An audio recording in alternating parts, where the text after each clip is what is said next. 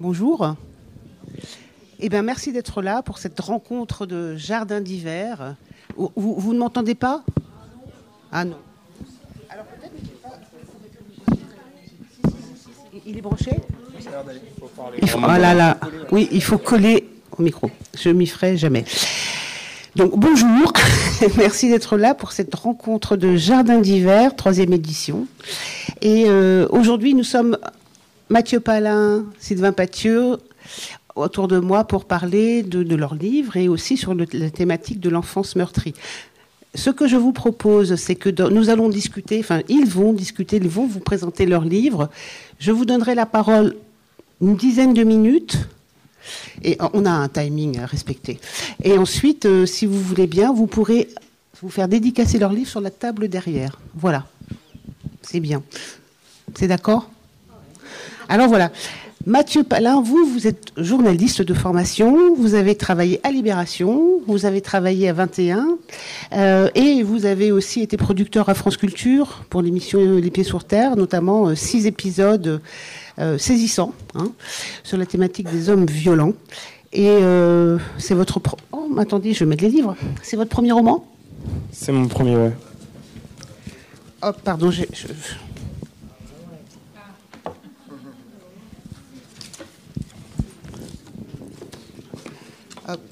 On va les prendre parce que peut-être je vais vous demander d'en lire un extrait. Et donc, euh, deux livres très très différents. Sylvain Pathieu, vous, vous êtes déjà un auteur euh, reconnu, un auteur qui a publié sept ou huit livres. Euh, livres. les trois ou quatre premiers étaient des récits documentaires, quand même tous un peu sur des thèmes sociaux, il me semble. Hein. Alors en fait, moi, je fais, bah, je fais, en fait, j'ai publié trois livres de non-fiction, ce qu'on appelle la narrative non-fiction mais en français, il euh, n'y a pas trop de traduction, ou documentaire littéraire, et quatre euh, romans de fiction.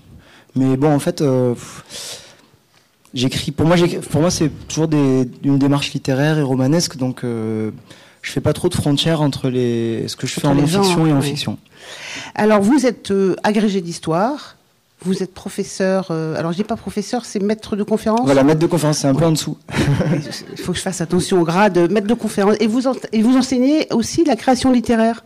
Ben, en fait, moi, je suis enseignant en histoire au départ, mais euh, comme, comme euh, je suis aussi écrivain, du coup, j'ai été intégré à l'équipe du master de création littéraire de l'université Paris 8 qui est euh, un master qui a où il y a beaucoup d'étudiants qui ont publié des romans. Là, il y avait Anne Poli qui était invitée. Euh, bon, elle n'est pas venue, je sais, mais son roman, il est bien quand même. Avant que j'oublie, éditions Verdier, formidable. hein. Mm. Et il y a, sinon, il y a eu David Lopez, Mathilde Forger, euh, ah, Voilà, il y en a plein qui sont passés par le master. Vous avez tenu un blog, j'ai l'impression que vous le tenez là, à Mediapart.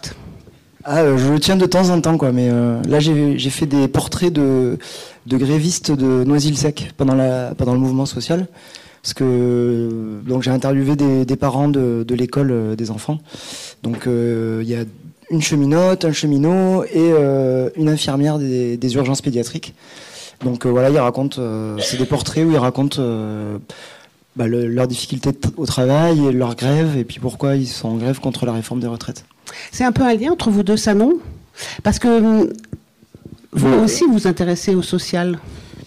Votre père était donc euh, non, éducateur à la PJJ, PJJ, hein, euh, protection... judiciaire de la jeunesse. Voilà. Et donc vous avez baigné dans cette, dans ce, cette bah, atmosphère de... Là où en tout cas je, je me sens très proche de ce que tu viens de dire Sylvain, c'est sur le côté euh, réel de, du récit et de la frontière qui est finalement assez poreuse entre euh, la fiction et la non-fiction à partir du moment où on raconte une histoire qui se veut euh, être le plus crédible possible, en tout cas une histoire vraie. Euh, moi, je suis pas romancier. Je suis journaliste, en effet. pas encore? Ben, En fait, on peut dire j'ai publié un roman, du coup je suis romancier, mais je me le sens pas du tout. je me sens pas du tout romancier, justement parce que ce roman, il arrive un peu par hasard après un travail de journaliste euh, de terrain où j'ai passé euh, six mois à enquêter comme je pouvais le faire avant pour 21 ou pour France Culture ou pour ou pour Libération. Et c'est finalement parce que j'avais passé tellement de temps sur le terrain et rencontré des personnages qui étaient vraiment fort et c'était presque pour moi un gâchis de me dire bon bah je vais amputer 95% de, de, ce que j'ai accumulé sur sur le terrain et je vais je vais écrire un article qui va faire une dizaine de pages dans 21 et c'est presque par frustration que euh, l'idée de créer un roman est arrivée. Donc, euh, mais, mais au niveau de, de disons du processus euh, de, de, comment comment l'histoire est arrivée, comment l'intérêt est arrivé, c'est quelque chose de très classique. Ça reste du journalisme en fait. Et je me suis servi de la fiction pour, combler des, des, des, blancs dans l'histoire, pour peut-être euh, me permettre des choses qu'on ne peut pas se permettre en tant que journaliste parce qu'on est toujours contraint à des règles qui sont bien, écrites, qui sont les règles de déontologie, qui sont on n'écrit pas ce qu'on n'a pas vu, ce qu'on n'a pas entendu, on parle pas de choses euh, dont on n'est pas absolument certain. Donc euh, euh, la fiction permet ça. Donc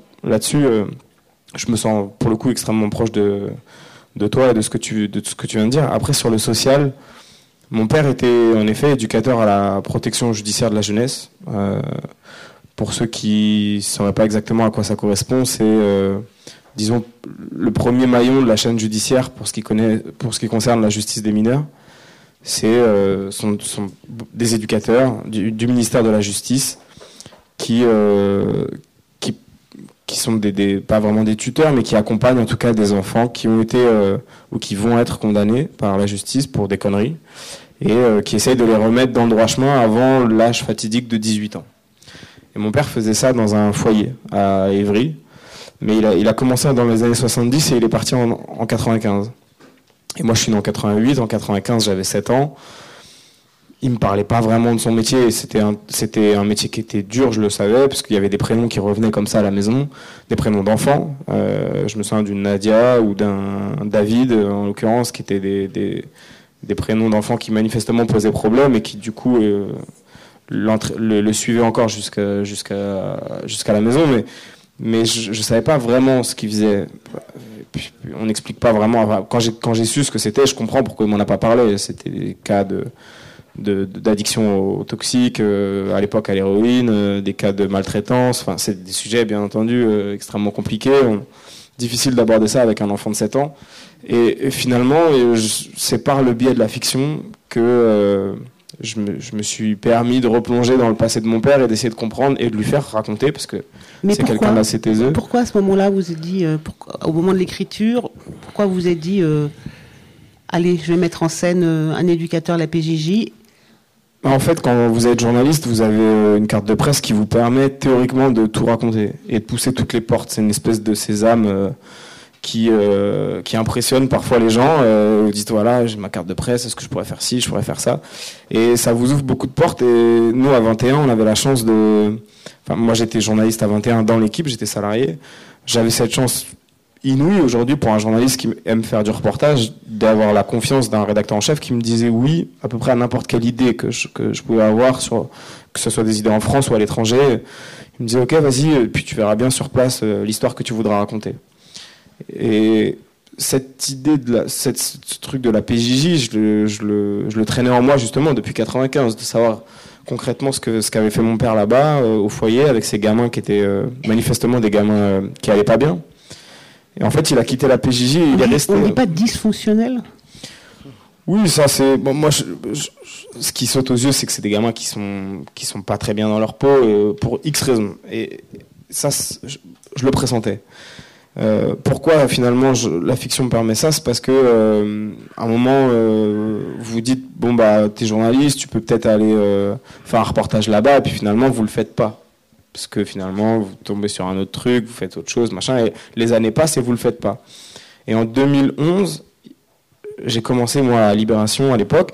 Il y a un film qui sort que je suis sûr que vous avez vu, qui s'appelle Police, euh, qui euh, est un film de Maïwen, qui est euh, qui est pas sur la, la, PJJ mais qui est sur la brigade des mineurs et qui parle quand même de la question de bah, de l'enfance en danger et de, de, de l'enfance maltraitée, euh, un sujet quand même qui se rapproche un peu de celui de la PJJ. Et à l'époque, euh, moi je suis en, je, tout jeune journaliste, euh, je suis en colloque avec un, un, un ami d'enfance et on regarde ce film. Moi je sors en me disant, euh, c'est un film quand même assez fort, enfin j'en suis assez marqué. Et lui, à l'inverse, il me dit, mais c'est n'importe quoi, c'est caricatural, on n'y croit pas trop. une seconde. C'est puis ces acteurs là, ils surjouent.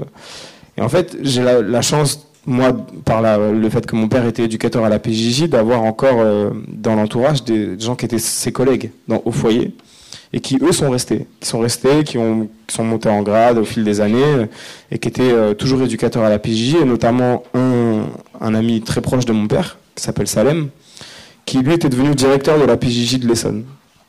Et un soir, comme on allait très souvent manger chez eux, je lui dis mais écoute, euh, toi, ça fait 40 ans que tu bosses avec euh, des gamins en danger. tu l'as vu ce film Qu'est-ce que t'en penses? Moi, finalement, je sais plus trop quoi en penser. Mon pote, il m'a dit que c'était n'importe quoi. Moi, j'ai l'impression que c'est pas mal. Et il m'a dit, bah, écoute, c'est, euh, j'ai bien aimé, mais c'est très en deçà de la réalité.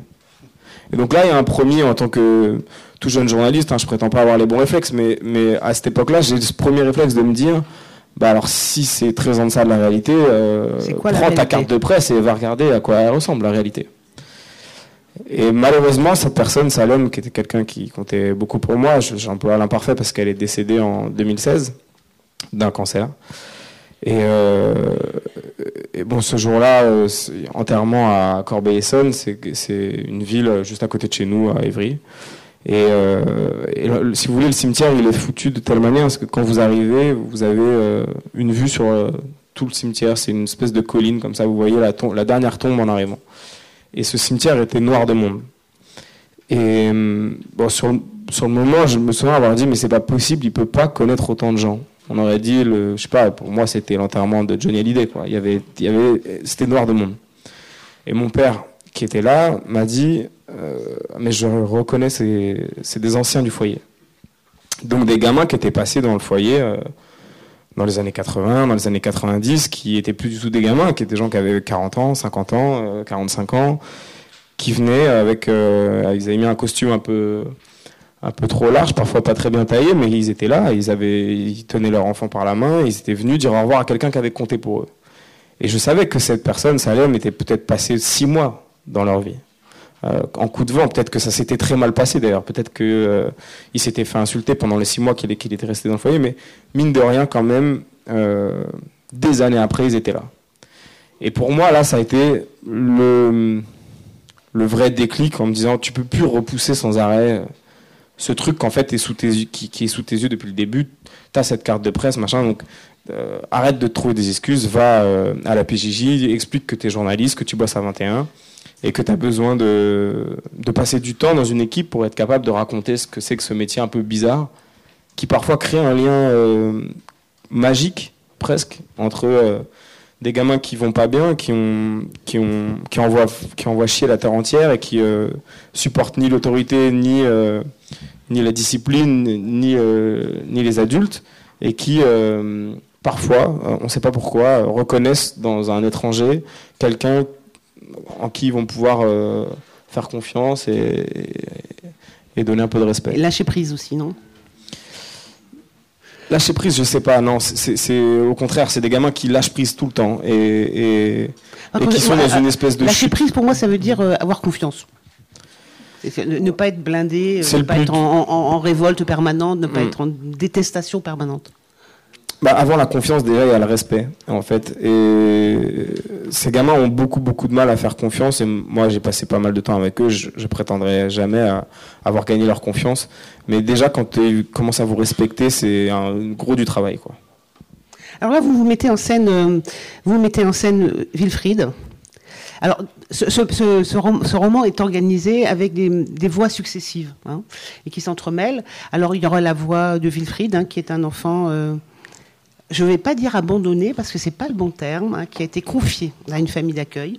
Il y a la voix de la famille d'accueil, euh, qui est une famille aimante, mais qui est payée pour garder cet enfant-là, ce, qui va mal vivre lorsqu'il va s'en rendre compte. Et puis il y a euh, tout le monde de, voilà tout le monde des éducateurs de toute la structure. Et vous donnez la parole à chacun d'eux à tour de rôle et puis qui s'entremêlent euh, pour faire un, tableau euh, saisissant, efficace de ce monde-là qui, qui est, euh, enfin, je sais pas pour vous, mais qui est un peu loin de nous, en tout cas.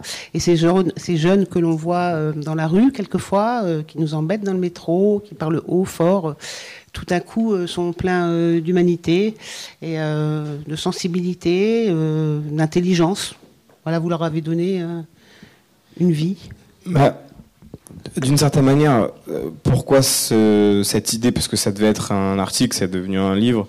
Euh, je ne vais pas m'auto-analyser, mais je, pense que euh, il y a une raison aussi un peu personnelle au fait de vouloir porter un projet sur un, temps beaucoup plus long et une forme beaucoup plus longue aussi. C'est que on a tous, depuis une vingtaine d'années, une espèce de climat euh, social euh, qui nous fait euh, remettre sur le tapis la question de la sécurité, de l'insécurité. et il y a cette, cette figure qui est très médiatique et qui permet de, de, toucher souvent juste quand on est un homme politique ou, ou parfois même un journaliste. C'est la figure du jeune de banlieue. Et moi, j'ai Sauvageon. Ouais, ça, c'est sauvageon, mais on, on, l'utilise plus trop. Mais euh, jeune de, jeune de banlieue, ça, oui, on l'utilise. Et moi, j'ai j'ai grandi à Rissorangis, euh, qui est une ville de banlieue, euh, dans, le, dans le 91. J'étais, j'étais au collège à Évry, je joue au foot à Grigny. c'est, c'est des villes qui ont été systématiquement stigmatisées pour cette population. Et je me sentais, moi aussi, finalement, en 2005, j'avais 15 ans. Quand les émeutes ont éclaté, j'avais un hélicoptère qui tournait au-dessus de ma tour comme ça pendant pendant trois semaines. Euh, j'étais moi aussi un, de ces jeunes de banlieue. Et quand j'allumais la télé, je voyais quelque chose qui était complètement différent de ma réalité. Je voyais des journalistes en gilet pare-balles qui faisaient des duplex comme ça à 100 mètres de mon collège en disant que euh, euh, c'était la guerre.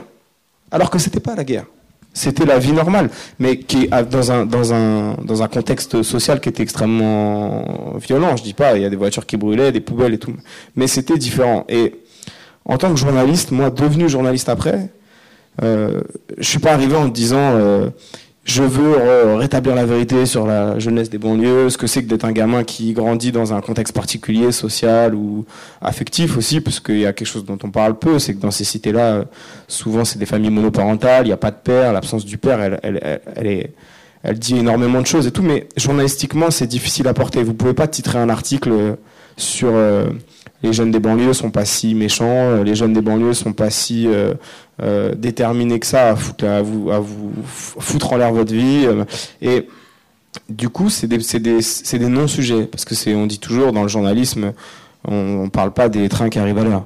Et c'est un peu ça le problème. Et du, coup, euh, en, tant que, en tant que journaliste, j'étais un peu frustré de ne pas réussir à dire ce que j'avais vraiment envie de dire. Et de, toujours être là en train de dire, d'être celui qui dit Ah, mais il faudrait pas faire comme ça, faudrait faire autrement, machin, mais vas-y, fais-le. Et finalement, je trouve que c'est plus simple à faire en prenant une histoire. Et sortir de cette espèce de masse complètement, euh, complètement euh, indistincte, informe. Euh, vous dites les jeunes de banlieue, c'est comme quand vous dites les migrants. Vous, vous, racontez rien. Vous dites, vous, vous montrez une espèce de masse qui est forcément inquiétante, et raconter finalement ce que c'est que d'être ce jeune-là qui va pas bien, qui est, un jeune qui est en dépression et qui, sombre assez rapidement dans la délinquance. Euh, c'est possible uniquement si vous le faites, euh, enfin à mon sens, euh, avec une histoire. Alors vous faites aussi un portrait de la banlieue qui est, enfin, qui est je veux dire juste, c'est aussi un lieu de solidarité, c'est aussi un lieu d'amitié, c'est aussi un lieu de confiance. Hein. Voilà, les, gens se mélangent. Enfin, peut-être en 2005, plus que maintenant, je ne sais pas. Mais en tout cas, c'est vrai que c'était un lieu aussi, oui, c'est ça, qui est loin des clichés que l'on voit à, tort et à travers euh, à la télévision et dans une certaine presse. Je voudrais donner un peu la parole à Sylvain. Euh. Alors vous, c'est vraiment une tonalité totalement différente, mais il y a des liens et notamment les liens, c'est aussi cette euh, colonie d'enfants et qui, on ne sait pas trop bien pourquoi ils sont là dans la forêt furieuse. C'est une colonie qui vit euh, quasiment en autarcie. Alors, et le lien aussi, j'ai trouvé dans, votre euh, dans votre roman, c'est que les adultes ne sont pas forcément euh, malveillants. Ce sont des adultes bienveillants. Hein, les éducateurs de la colonie, ils sont pas très efficaces. Enfin, j'ai l'impression, ils sont un peu lointains ou ils comprennent pas grand-chose à, ces gamins qui les entourent. Mais, mais, mais, ils sont là et puis voilà, ils sont pas méchants et puis ils font quand même un peu attention à ces enfants qui sont là.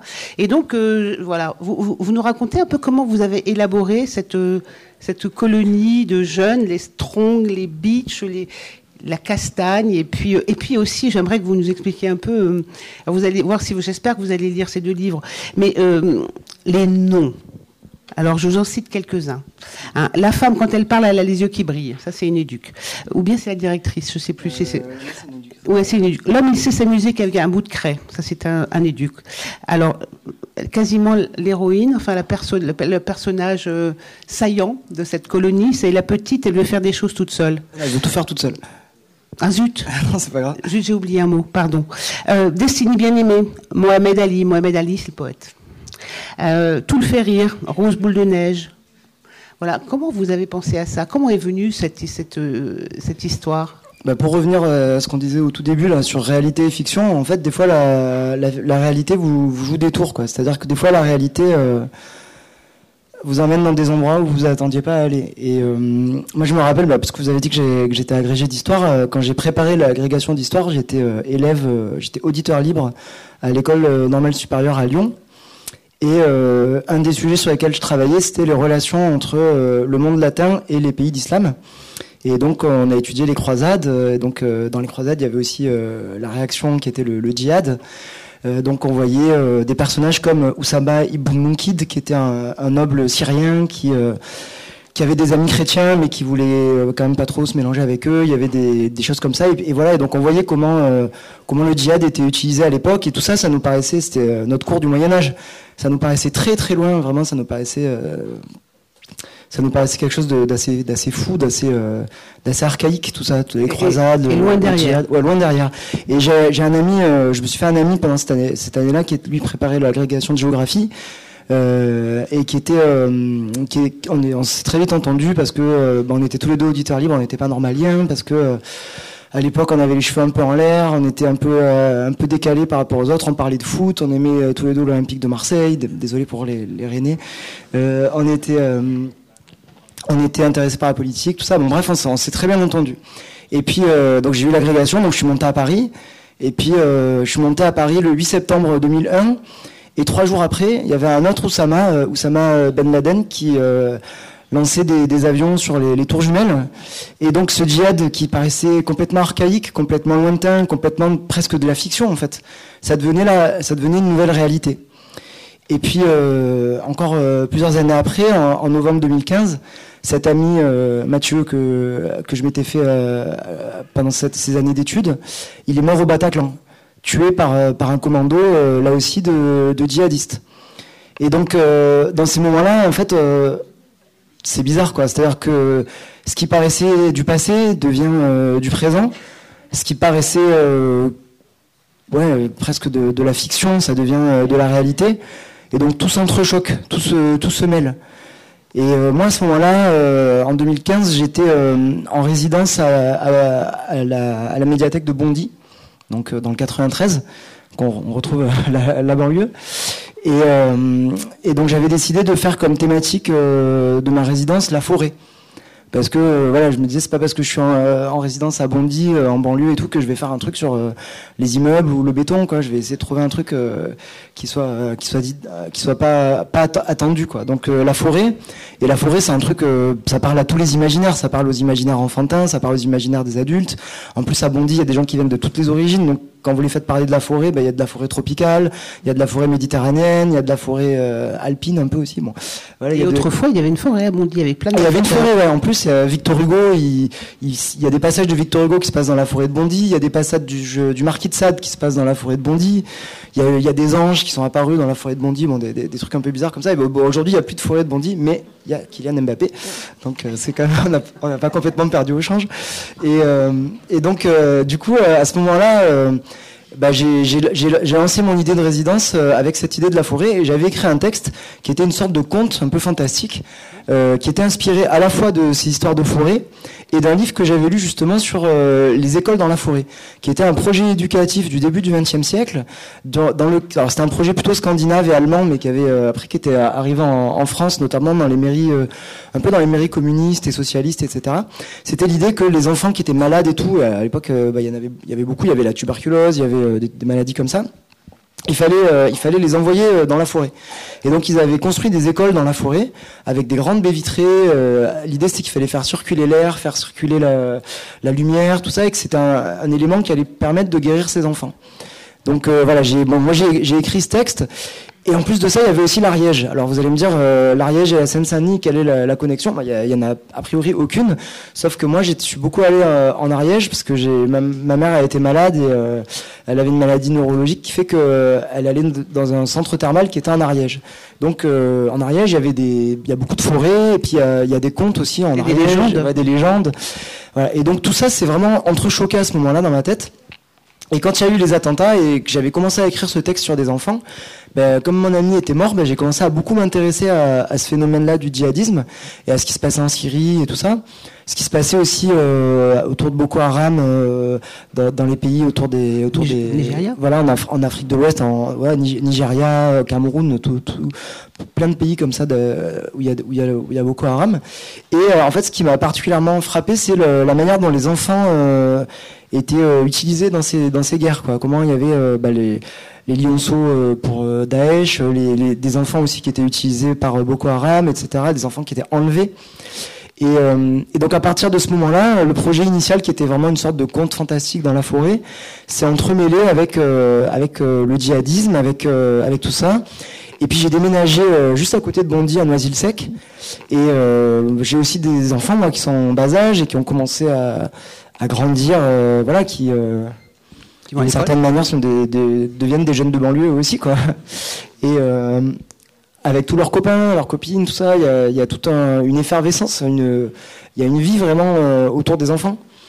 Et euh, voilà, donc du coup, c'est à partir, de ce moment-là, bah, moi, quand j'ai écrit, en fait, je suis une sorte d'éponge, quoi. Je, m'inspire de tout ce qu'il y a autour et ça me, quand j'écris après, je suis un peu comme dans une sorte de transe où il y a tout qui se mélange, il y a tout qui se mêle.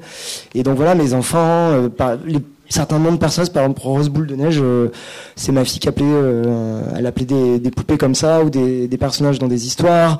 Euh, la petite fille, elle veut tout faire toute seule, ça c'est ça, c'est je me suis inspiré d'un étudiant du master de création littéraire, justement, qui s'appelle Yankouba Diémé, et qui écrit des textes où il désigne ses personnages comme ça. Et du coup, ça m'a, ça m'a donné l'idée. J'aimais bien cette idée-là de, et puis il y a un côté un peu, euh, parce que moi, mon, livre, c'est une sorte d'épopée, en fait. Et il y a un côté un peu homérique dans, si vous regardez euh, l'Iliade ou les trucs comme ça, euh, genre, Achille, ça va être Achille au pied, au agile, euh, enfin voilà, il donne des, il donne des noms comme ça aux personnages qui permettent aussi de les, de les caractériser. Dans Danse avec des loups, il y a une femme. Ça m'a fait penser à ça, moi, la femme au point levé. Ah oui, ouais, donc oui, ça peut être aussi ça. Les, les cowboys et les indiens, c'est un truc des, aussi des enfants, quoi, qui. Juste pour dire un mot sur, sur votre livre. Hein, donc, on parlait de cette colonie d'enfants, mais c'est bien plus que ça. C'est un, un, livre monde, on va dire. Hein, donc, coexistent donc des brigands dans la forêt. La forêt est extrêmement présente. Euh, et puis euh, il y a le village avec euh, ses, élus, enfin élus, je sais pas, mais en tout cas ses dominants. Et puis et puis effectivement arrive un moment les super musulmans qui veulent mater ce monde-là et, prendre le pouvoir. En fait, il faut imaginer une vallée. Voilà, vous imaginez une vallée comme ça avec des montagnes autour et tout. Et donc il y a un village. Dans le village, il y a les maîtres des forges, c'est eux qui dominent. Puis il y a aussi les bergers, les paysans et tout. Donc là, il y a, la lutte des classes entre eux, bien sûr. Et en fait, les bergers, donc ça, c'est inspiré de la, la, guerre des demoiselles, qui est un conflit euh, social qui a eu lieu en Ariège euh, au 19e siècle. En fait, le roi avait interdit aux pauvres d'aller dans la forêt et d'utiliser les ressources de la forêt. Et donc, euh, bah, qu'est-ce qu'ils ont fait? Ils se sont habillés avec des, habits de femmes, ils se sont noircis euh, le visage avec de la suie, et ils sont allés tabasser les gardes forestiers, parce que c'est les gardes forestiers qui représentaient euh, la volonté du roi. Donc c'était un peu les, je sais pas, les gilets jaunes de l'époque, quoi. Bon. Et donc en fait, les, ça s'est appelé la guerre des demoiselles, parce qu'ils se déguisaient en demoiselles. Donc vous avez ça, vous avez les bergers, les maîtres des forges, et puis à côté, à l'écart dans cette vallée dans les confins de la vallée, il y a euh, la colonie, donc avec ce projet éducatif.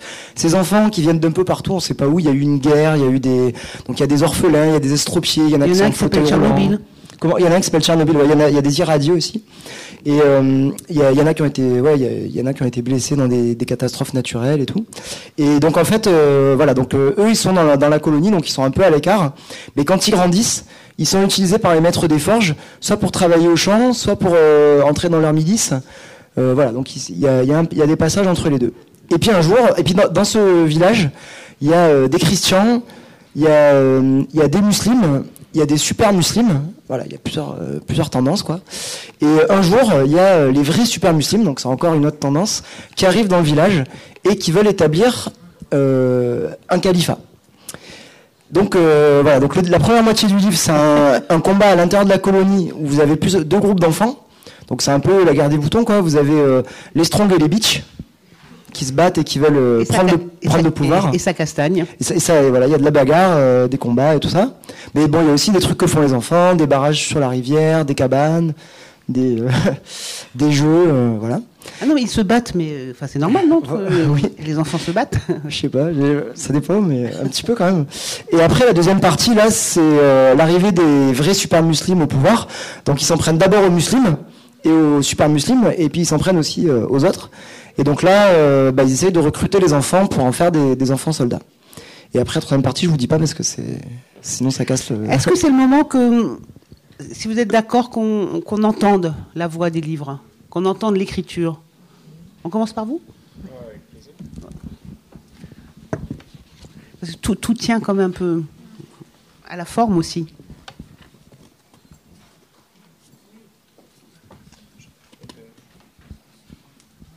Moi j'ai mis des post-it, mais. Non, non, je vais, je vais suivre les recommandations. Donc, euh, ça commence avec un personnage qui s'appelle Marc, juste pour vous présenter, parce que on est page 75.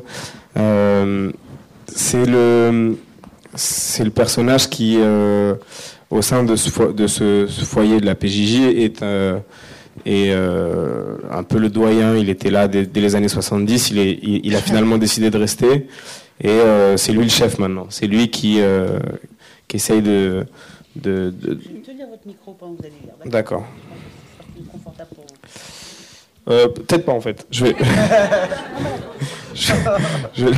Désolé. Hein. Marc avait failli quitter la PJJ. C'était en 2010, quand la France dissertait sur l'impunité des mineurs. Le retour du couvre-feu et les ados d'un mètre 80 qu'on devait pouvoir juger comme des adultes. La question revenait immanquablement et elle le mettait hors de lui. Si on ne les met pas en prison à la cinquième condamnation, on en fait quoi? Selon Roman, la télé-réalité nous avait fait entrer dans une ère d'exclusion. Le concept de la Starac, Secret Story et toutes ces daubes, c'est d'exclure ceux qui vivent parmi nous. Et qu'est-ce qu'on fait aujourd'hui avec un gamin qui dérange On l'exclut de cours, puis on l'exclut du collège. Et quand il arrive chez nous avec son étiquette de délinquant, on nous dit Enfermez-le, faut préserver la société. Un jour en séminaire, Roman avait demandé le micro et vidé son sac devant les huiles du ministère. Je me fous de vos chiffres et de toute votre reconnaissance. J'aimerais juste que vous nous laissiez tranquilles. Là, l'humain, on le gomme. On se déplace moins chez les gens, on prend moins de renseignements, on construit plus de relations avec les parents, on fait tout trop vite et on prend le risque de faire des conneries. Je suis tout à fait capable de prendre une évaluation en deux rendez-vous. Je vois les failles, la problématique. Je mets trois mots cerveau dans le rapport et ça passe. Ok. Mais je veux pas faire ça. Si c'est ça le taf, je me casse. Marc en avait parlé avec sa femme, avec Lou qui entrait au lycée, et avec ceux qui pouvaient supporter les confidences sur sa dépression. Laurence, l'assistante sociale, l'avait délesté d'un poids en lui rappelant que leur métier consistait à gérer la frustration. Quand je suis arrivé à la PJJ, je voulais changer le monde. Aujourd'hui, j'essaye de ne pas l'abîmer. Ton métier, c'est semer sans jamais récolter. Tu suis des mômes qui disparaissent dans la nature, d'autres les remplacent et tu dois te remettre à semer. Ce n'est pas pour les pragmatiques qui veulent des résultats. Marc passa le concours de directeur. Il se voyait comme une sorte de cancérologue. Les gens mouraient autour de lui, et il continuait, coûte que coûte. Car de, temps en temps, il en sauvait un. Moi, je vais m'arrêter là. À vous.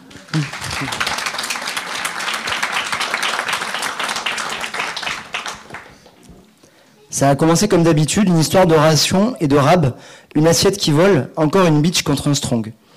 Tout le fait rire a un pied sur jambe ferme maintenant. Elle ne bouge plus. Elle n'est plus dangereuse, alors il lève les bras au-dessus de sa tête et il serre fort ses mains pour qu'on voit ses muscles. Il tourne bien autour de son pied qui lui écrase la tête et il les regarde tous dans la pièce. Et ouais, ça se passe comme ça, il dit. Faut pas tester les strong. Fuck off, fuck off les bitches, dans ta schneck. Il célèbre sa victoire façon mitraillette dans le ciel. Présentement, la petite, elle veut tout faire toute seule et cachée derrière une table renversée, histoire de ne pas se prendre un coup perdu dans le nez comme Destiny bien aimée. Elle ne dit toujours rien, mais elle sait et elle observe. Elle sait une chose, qu'elle n'acceptera pas la loi des Strongs, la loi de tout le faire rire. Elle en observe plusieurs autres. Les Strongs sont des garçons, des grands et quelques filles. Les Bitch sont des filles et des plus jeunes ou gringalés. Jean Fer est leur chef, d'un gabarit digne d'un Strong, avec un avantage dans les bagarres, cette patte métallique, un désavantage, une certaine lourdeur. Quand elle a commencé à se battre avec tout le férir, même quand il a vacillé sous un de ses coups, aucune bitch n'est intervenue autrement que par des O et des A. Personne ne lui a prêté main forte. Ce combat, pourtant, semblait prévisible, inévitable, irrémédiablement inscrit dans la vie de la colonie, dans l'affrontement de ces deux groupes rivaux. Et tout le férir est grand et costaud pour son âge, mais pas invincible. Le cours des pensées de la petite Elle veut tout faire toute seule s'interrompt, car tout le férir saute à pieds joints sur jambes fer, et ce faisant semble donner signal. Les strongs partout dans la salle se jettent sur les bitches. La petite, elle veut tout faire toute seule, manifestement, et conformément à ses observations, est classée parmi les secondes. Et on l'attrape par ses fines tresses. On la frappe. Elle se défend. Des tabourets, des assiettes, des restes de nourriture volent dans toute la pièce. Elle-même saisit un verre cassé et le plante par derrière dans la plus proche des têtes strong.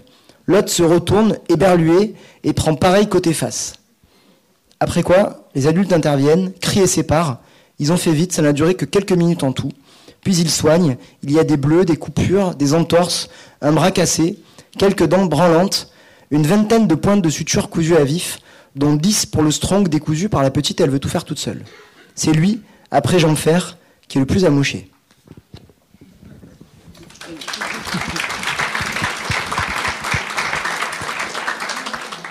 Là, on parle de la, de la voix du livre, mais alors dans votre livre, il y en a plein, des voix. Hein Parce que vous avez donc euh, de la poésie, du rap, euh, vous avez aussi des parties botaniques. Hein alors, est-ce que vous avez conçu ces parties Alors, partie botanique, c'est une page qui vient de manière régulière et qui nous parle d'un arbre, d'un arbre de la forêt. Vous avez conçu ça comme des pauses, comme documentaire? Ben, en fait, j'aime bien euh, alterner différents rythmes d'écriture. Et puis, euh, en fait, il y a un personnage donc, euh, bah, dont vous avez parlé tout à l'heure qui s'appelle Mohamed Ali, qui est une sorte de, je sais pas moi, d'Aed ou de, de griot, enfin, je sais pas, qui, qui, ou comme les chœurs, quoi, dans les, dans les tragédies, ouais. Et donc, lui, en fait, à, des intervalles réguliers, il récite, enfin, il, il, raconte des histoires ou il récite des poèmes. Et donc, en fait, ben, ces histoires, c'est des, c'est des trucs que j'attrape comme ça qui me passent par la tête à certains moments. Par exemple, il y a une histoire de dinosaures à un moment, parce que on a découvert des, pattes de dinosaures en Chine et puis euh, on s'est rendu compte. Enfin, l'hypothèse la plus probable, c'est que c'était des dinosaures qui dansaient pendant leur, euh, leur parade nuptiale. Parce qu'en en fait, euh, aujourd'hui, les plus proches descendants des dinosaures sont les, oiseaux, les, poules et tout ça, quoi. Donc, euh, voilà, si vous imaginez des oiseaux qui font une parade nuptiale comme ça, là, bah, vous pouvez imaginer des dinosaures qui font une, parade nuptiale. Donc ça, euh, quand j'ai entendu cette histoire, ça m'a, ça m'a plu, j'ai trouvé ça super beau, et donc je l'ai mis dans le livre, dans la, dans la parole de, de Mohamed Ali. Il y a aussi des, éléments de décor. Par exemple, bah, quand j'amène mes enfants à l'école, il y a le pont de l'autoroute. On passe sous le pont de l'autoroute. Et euh, c'est à la fois très laid et euh, assez majestueux en fait, parce que c'est immense, bien plus grand que nous. Et puis euh, quand il pleut, par exemple, bah, il y a des, sortes de, rivières naturelles qui coulent du pont de l'autoroute. Il y a des, puis il est, tout couturé ce pont de l'autoroute là. Il pour pas que les, voies s'écartent, je pense, il y a des, sortes de de traverses de fer qui le, qui le couture comme ça. Donc, euh, enfin, je sais pas, moi je suis impressionné quand je passe euh, tous les matins, euh, même tous les soirs quand je vais chercher sous ce pont de l'autoroute. Donc, du coup, il y a, y a, un poème de Mohamed Ali. À un moment, il, il va au pont de l'autoroute et j'imagine un peu qu'est-ce qui deviendrait ce pont de l'autoroute si il y avait une guerre, s'il y avait des s'il y avait une catastrophe et que, et que la nature reprenait un peu sa place. Et puis bah, les, les moments botaniques, c'est aussi ça, c'est ouais, c'est un peu des respirations, des pauses où euh, on parle de différents types d'arbres. C'est un peu parce que moi, des fois, ce que j'essaie de faire, c'est un peu comme euh, j'aime bien un cinéaste qui s'appelle Terrence Malick et euh, il a un film qui s'appelle La Ligne Rouge. Donc c'est pendant la guerre du Pacifique. Donc en gros, il y a les Américains et les Japonais qui sont sur une île et qui se battent. Et donc voilà, donc c'est un film de guerre, hein, donc c'est assez violent et tout. Et par moment, bah, il va zoomer sur des insectes qui font des trucs, sur des oiseaux, euh, sur euh, et euh, il y a un peu ce décalage de, de, temporalité en fait, la temporalité humaine qui est une temporalité assez violente, assez rude, assez assez rapide, assez heurtée, et puis une temporalité plus ouais plus de, des animaux, de des, des éléments de la forêt, tout ça, ouais, qui est plus voilà, un peu léger quoi, qui est plus qui est plus lente. Et bah, il y a des interactions entre les deux. Dans, dans, des fois c'est violent aussi. J'ai mis un combat de fourmis par exemple dans, dans le livre. Des fourmis contre des termites. Et, euh, voilà, je sais pas, j'aime bien ce décalage de, de, contraste en fait. Moi, j'espère que ça s'enchaîne bien, parce que quand je dis comme ça, ça paraît un peu bizarre, mais. Alors, c'est bizarre, hein, mais ça s'enchaîne bien. Et si, si, je, si je vous dis que c'est un livre gourmand, alors, euh, euh, c'est lorsque je vous entends parler que ça, m'est venu comme ça. C'est un livre, euh, d'un gourmand. Vous avez envie de, manger les mots, de, de, vous emparer de toutes les formes et, d'en faire œuvre littéraire. bah ouais, je trouve ça bien parce que c'est vrai que moi, quand j'écris, c'est un côté un peu jubilatoire parce que j'ai pas beaucoup de temps pour écrire parce que bah, j'ai un travail salarié, j'ai des enfants, je fais j'aime bien faire du sport et tout, donc bon. Quand j'écris, il faut vraiment que ce soit un moment de, plaisir, donc c'est assez jubilatoire. C'est-à-dire, je, voilà, je, je, me lance et faut que ça, faut que j'y trouve du plaisir, quoi. Et, puis j'écris aussi beaucoup pour mon travail, en fait, parce que je suis enseignant chercheur, donc j'écris des articles d'histoire, des trucs comme ça. Et quand j'écris euh, des articles d'histoire, bah, je suis obligé d'écrire d'une certaine manière. Euh, peut-être que toi aussi, c'est un truc aussi où tu peux peut-être plus lâcher ton écriture dans le dans le roman que dans tes articles de, de journaliste. Et du coup, le côté gourmand, ouais, c'est vrai qu'il y est parce que. Et d'ailleurs, mon un de mes livres précédents s'appelait Et que celui qui a soif vienne. C'était un roman de pirate. Voilà, donc à ce côté-là aussi. Euh, j'essaie de faire des livres qui soient assez, euh, enfin, des livres assez généreux, quoi. C'est-à-dire dans lequel euh, c'est un festin, mais c'est un festin partagé dans lequel, euh, bah, si vous voulez venir manger, vous pouvez, vous prenez le livre et puis vous mangez ce que vous, ce que vous y trouvez de bon, quoi. Vous y trouverez peut-être pas tous des trucs qui vous plaisent, mais il y a il y a pas mal de plats, donc voilà, vous, vous aurez peut-être quelque chose. C'est un peu comme le brunch qu'il y avait ce midi là. Mais ça se tient quand même. Oui, bah, ouais, j'ai, en fait, c'est un livre que j'ai mis 4 ans à écrire quand même. Donc du coup, j'ai essayé de tenir les, différents morceaux rassemblés quand même. Et alors vous, vous en pensez quoi de ce que dit Sylvain là? Euh, Moi, c'est un peu différent parce que, en fait, je suis devenu journaliste un peu par, euh, euh, c'est difficile de dire ça, mais un peu par défaut. parce que j'avais un plan A qui était très important, qui était le football. Ça, c'est quelque chose qui vous lie aussi. C'était pas pour le PSG quand même Non, non, pour le, pour le, pour le M aussi, ouais. Je, suis très content, ils ont gagné hier, tout va très bien. Mais, mais, c'était enfin, je dis ça parce qu'il y a beaucoup de, de plus en plus de filles aussi, mais beaucoup de garçons qui euh, peuvent dire la même chose. Moi, j'y ai cru très très fort jusqu'à l'âge de 15-16 ans. En fait, c'est l'âge auquel on vous demande de faire vos orientations. Et à ce moment-là, j'avais un peu l'impression d'avoir raté ma vie à 14-15 ans, quoi, 15-16 ans. Et, ça n'a pas marché le foot? Bah parce que j'étais pas assez bon, tout simplement, je pense. Euh, on peut toujours dire, ouais, je me suis blessé, je me suis fait les croisés. Ça, c'est pour impressionner. Non, non, c'est pas vrai, je me suis pas fait les croisés, j'étais juste pas, pas assez bon, je pense. Après, il y a un facteur chance qui est pas négligeable, mais toujours est-il que, voilà, si je suis ici et pas, euh, et pas euh, en train de m'entraîner, c'est euh, parce que tout simplement j'étais pas assez bon. Et, en fait, la chance que j'ai eue, c'est que cette euh, révélation est arrivée en 2005 et une journaliste qui s'appelle Florence Obna été prise en otage en Irak à cette époque-là. Moi, je j'étais pas du tout dans le journalisme, mais vraiment pas du tout, et pas pas plus dans dans la littérature d'ailleurs. Je lisais, plus de bouquins depuis très longtemps. J'étais j'étais j'étais très éloigné de ce monde-là. Et en fait, j'ai été, je ne je saurais pas dire pourquoi, un peu euh, hypnotisé par l'histoire de cette femme qui était euh, retenue en otage dans, dans, dans, un endroit qui, qui semble assez mystérieux. Euh, on n'avait pas trop de nouvelles, on comptait les jours. Et on, avait sa photo qui était déployée sur l'hôtel de ville à Paris. Enfin, Elle avait un comité de soutien extrêmement efficace. Ouais, il y avait, il y, avait, y avait Marie Desplechin qui était. Il y avait beaucoup beaucoup de choses qui étaient organisées. Et du coup, moi, comme n'importe quel gamin de 15 ans qui regarde la télévision, je, suivais l'histoire de cette femme. Et en fait, quand elle a été libérée, elle a eu une, réaction qui m'a encore plus étonné, c'est qu'elle a dit bah merci beaucoup, je pourrais jamais vous rendre tout ce que vous avez fait pour moi. Euh, moi, ce que j'aimerais faire maintenant, c'est reprendre mon travail. Et en fait, son travail, c'était de l'enquête, et elle a publié un bouquin derrière qui s'appelle La méprise euh, au seuil. Et euh, je pense que ça devait faire dix ans que j'avais pas lu un livre. Et je, suis allé à la Fnac d'Evry, j'ai acheté le livre, et je l'ai lu d'une traite. Et je me suis dit, bah voilà, je vais, je savais pas que c'était possible, euh, mais en fait, euh, ok, je vais, je vais faire ça, Florence Obna.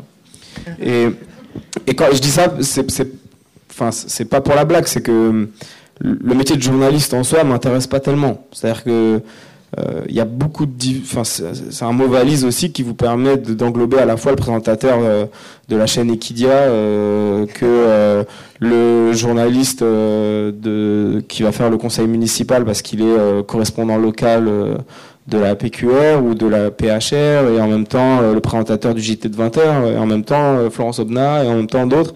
Et en fait, ce qu'il y a derrière le mot Florence Obna, c'est du reportage à hauteur d'homme et de l'immersion. Et de femmes. Et, de l'immersion, en tout cas, accepter le fait que euh, il est possible de raconter la vie, enfin la société, notre monde, euh, en prenant euh, le, problème sous, la forme inverse de celle de 95% des médias, c'est-à-dire ne, ne, pas raconter les choses en allant mettre son micro sous le nez de ceux qui ont des titres de directeur, de ministre, de mais en allant voir des gens euh, qui sont euh, des inconnus et qui ont toutes les chances de rester des inconnus. Euh, c'est pour vous donner un exemple très concret, c'est ne pas raconter la crise de l'hôpital public en allant interroger Martin Hirsch, mais en allant interroger un brancardier. Et ça. Alors on a beaucoup entendu Martin Hirsch hein, les temps derniers. Mais, mais parce que c'est, c'est entre guillemets, c'est facile, je veux dire, de, de contacter le le service de communication euh, de la PHP pour avoir Martin Hirsch à la matinale de France Inter. Puis il est rodé, hein. Il est mais, rodé. mais c'est pas ce qui m'intéresse. En fait, je critique pas ça. C'est, il y en a que ça excite d'être euh, dans le feu de l'actualité, de pouvoir euh, discuter avec des gens qui sont des gens extrêmement intelligents, bardés de diplômes et qui sont capables de, de penser quelque chose de global. Mais en vrai, c'est pas tellement ce qui m'intéresse moi, c'est plus de raconter sur le terrain quelque chose, un monde qui finalement est complètement étranger et que peut-être, si j'y arrive, je pourrais euh, montrer aussi à des lecteurs pour qui ce sera aussi complètement étranger. Et euh, en cela, euh, finalement, la fiction me permet juste d'aller un tout petit peu plus loin que ce que je faisais pour 21. Parce que euh, quand vous décidez, je m'en suis rendu compte après, mais quand vous décidez de faire ce genre de journalisme-là, vous n'avez pas non plus un milliard d'employeurs potentiels. Euh, des journaux qui font du reportage euh, long et de l'immersion, il y en a très peu, et encore, il y en a peut-être plus aujourd'hui qu'il y a 10 ans, euh, avant la naissance de 21. Avec tous les boucs. Hein. Voilà. Et, et, moi, j'ai eu cette chance incroyable d'être dans cette rédaction, encore une fois, d'avoir un rédacteur en chef en l'occurrence Patrick de Saint-Exupéry, qui était un reporter très à l'ancienne, euh, qui croyait que uniquement au terrain euh, et euh, à la force de, des histoires qui viennent justement du sol et pas et pas de, de, des puissants pour employer un mot encore un peu valise et, ça ça m'a je pense énormément plu parce que justement ça correspondait à cette espèce de fantasme que j'avais à 15 ans de devenir Florence Obna quoi. Et alors, euh, Florence Ouvna, donc, Kay Wisreham, elle est, s'est, donc, euh, je pense que vous savez, non, euh, là, elle s'est, immergée dans la vie d'une femme, des, femmes de ménage à temps partiel, euh, des, gens très précaires, et elle a, elle a, elle, a fait le, job hein, pendant quelques mois. Et son roman, est, enfin, son texte est écrit au jeu. Deux minutes. Pourquoi vous n'avez pas écrit au jeu bah, j'ai pas écrit au jeu parce que euh, euh, je l'aurais fait si euh, ça avait été un livre de non-fiction et donc si j'avais voulu faire le quai d'Ouistreham à, ma sauce, je, je l'aurais probablement fait. Mais j'ai pas voulu écrire au jeu parce que ça aurait été un artifice de journaliste qui, qui aurait été un livre un peu de déambulation dans le monde de la PJJ où j'aurais essayé de vous poser vous lecteur sur mon épaule et de vous euh, balader comme ça dans ce monde un peu euh, méconnu euh, de la justice des mineurs. Et je voulais vraiment pas faire un état des lieux de, la, de, la, délinquance des mineurs en 2019, mais raconter une histoire. Raconter l'histoire d'un gamin qui va pas bien et qui sombre dans la délinquance et qui est exactement ce gamin qu'on entend. Euh... Et qui ne sera pas footballeur. Et qui ne sera pas footballeur. Non, parce qu'il il, passe 7 ans, je crois, dans un centre de formation. Ouais, ouais, et, ça, bon, moi, je, vous ai dit ça en rigolant tout à l'heure sur le football, mais je, je, rigolais pas du tout à l'époque, et, et j'étais entouré de, de, de, jeunes garçons comme moi qui euh, euh, n'avaient que ça. J'avais que, on n'avait pas de plan B. Vous pouvez pas avoir un plan B quand vous pensez au football. Euh, le rêve est tellement mille fois plus grand que n'importe quel métier qu'on vous proposera dans un un centre d'orientation que vous écoutez pas quand on vous dit va voir le conseiller d'orientation de ton collège, euh, tu peux pas avoir que ça comme mais tu l'écoutes pas parce que c'est on, a le droit de rêver. Et, et en fait, la réalité c'est que euh, il faut déjà être parmi les meilleurs pour intégrer un centre de formation que ce soit à Rennes, à Guingamp, à Marseille, c'est à peu près la même chose. On vous demande d'être extrêmement fort. Et une fois que vous êtes là, 99% des, gamins vont échouer. C'est-à-dire qu'il y en a 1% qui va signer un contrat professionnel. Et en fait, ça, c'est un truc qui m'a toujours fasciné parce que c'est quelque chose que je lis pas. Et on raconte justement Kylian Mbappé, euh, mais on raconte jamais la vie des 99% qui euh, sont dans la dépression assez rapidement quand euh, vous avez l'impression d'avoir raté votre vie à 14 ans. Et donc ça m'intéressait aussi de mettre ça dans le livre. Le mot de la fin, c'est pour vous. Lequel Je sais pas. Non mais, bah, je sais pas. Non mais peut-être par rapport au livre de, au livre de, de Mathieu Palin, je trouve que quand même il y a un, ces dernières années, on remet beaucoup en question l'ordonnance de 45 qui est quand même euh, quelque chose qui est fondateur euh, par rapport à l'enfance meurtrie justement, qui est l'idée qu'en fait un enfant c'est un enfant, c'est-à-dire euh, que c'est pas fini pour un enfant, qu'il est encore améliorable, qu'on peut encore l'éduquer et que du coup on va pas le condamner comme un adulte. On va le, on va essayer de. Et d'ailleurs à la PJJ, il y a des, parce que moi j'ai aussi des amis qui sont éducateurs à PJJ, il y a des enfants qui sont victimes, des enfants qui sont qui ont été coupables de, de, trucs et ils sont ensemble et en fait euh, souvent euh, les uns et les autres euh, c'est pas si éloigné quoi. C'est-à-dire qu'il y a des enfants victimes qui deviennent violents des enfants violents qui deviennent victimes une fois qu'ils sont dans, dans des endroits durs. Et c'est vrai que ces dernières années on entend beaucoup ce discours de dire il faut punir les, les, les, mineurs il faut punir les, les il faut les enfermer hein. voilà il faut les enfermer il faut les trucs il faut les on, on, met dans, on les met dans des centres fermés au lieu d'être dans des centres ouverts tout ça. Et bon voilà sûr qu'on est sûrement on a, peut-être dans une société qui s'est durcie, mais le regard qui est porté sur les enfants, il est enfin sur les, adolescents, il est hyper dur quoi. Et c'est quand même regrettable, je trouve. parce que on, vous laisse encore la parole. Y a-t-il des questions? Oui, il y a des questions. Ah oui, parce que oui. Ce ne sera pas une question, c'est simplement un remerciement. Merci d'avoir apporté un, nouveau regard sur ces jeunes suivis par la PJJ. Et puis, bah, pour ceux qui n'ont pas vu, il y a un film qui est très bien, c'est La tête haute, hein, qui mérite d'être vu et qui explique un petit peu le parcours des jeunes suivis par la PJJ. Merci à tous les deux. Bah, merci pour, compléter juste ce que vous venez de dire, c'est que moi je l'ai pas vu la tête haute parce que quand je suis arrivé euh, à la PJJ, les éducateurs m'ont dit tout de suite, bah alors si tu veux t'imprégner, il y a ce film qui est, euh, raconte bien ce qu'est notre métier. Et je sais qu'une fois que vous regardez quelque chose qui est bien, vous allez forcément être attiré. Donc euh, j'ai refusé de le regarder, je l'ai toujours pas vu, mais en tout cas les professionnels, eux, le valident, donc je peux moi aussi le pousser qu'il y a une, question ou deux avant la séance de dédicace pour ceux qui le souhaitent? Oui. Ah, c'est juste euh, sur les dernières paroles. Euh, comme ça, là? Tout près, voilà. Euh, quand on parle d'enfant, quand on dit le mot enfant, et après on peut presque opposer après le mot adulte, je pense qu'il y a un mot qui rejoint les deux, c'est que c'est une personne.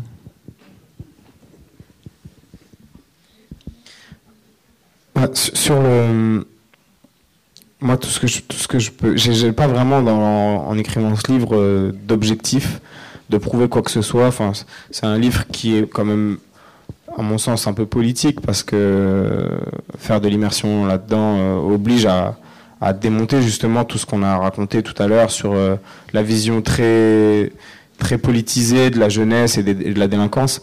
Mais euh, moi, j'ai juste comme simple objectif euh, pour ceux qui, ont, qui refermeront ce livre, j'aimerais qu'ils se disent, bah finalement Wilfried, donc le héros, ça pourrait être mon fils ou mon neveu ou mon ou mon voisin quoi.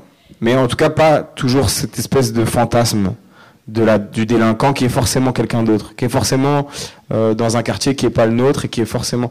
Non, en fait, euh, enfin, bien entendu, c'est le rôle de journaliste de voir ce que les gens ont pas le temps forcément d'aller voir, mais quand vous intégrez un service de la PJJ, euh, vous avez toute la France qui est là. Vous n'avez pas uniquement des fils de pauvres. Vous avez aussi le gamin qui a été victime d'attouchement dans sa dans sa famille, quartier très très riche de Paris, et qui bah, par mimétisme, répète ce qu'il a connu.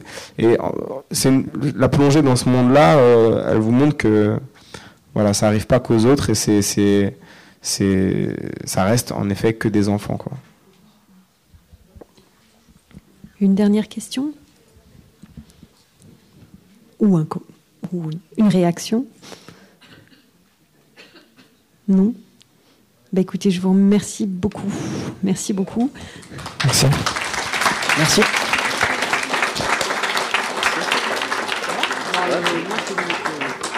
Et vous pouvez retrouver les deux auteurs auprès de leur livre pour une dédicace pour ceux qui le souhaitent juste derrière.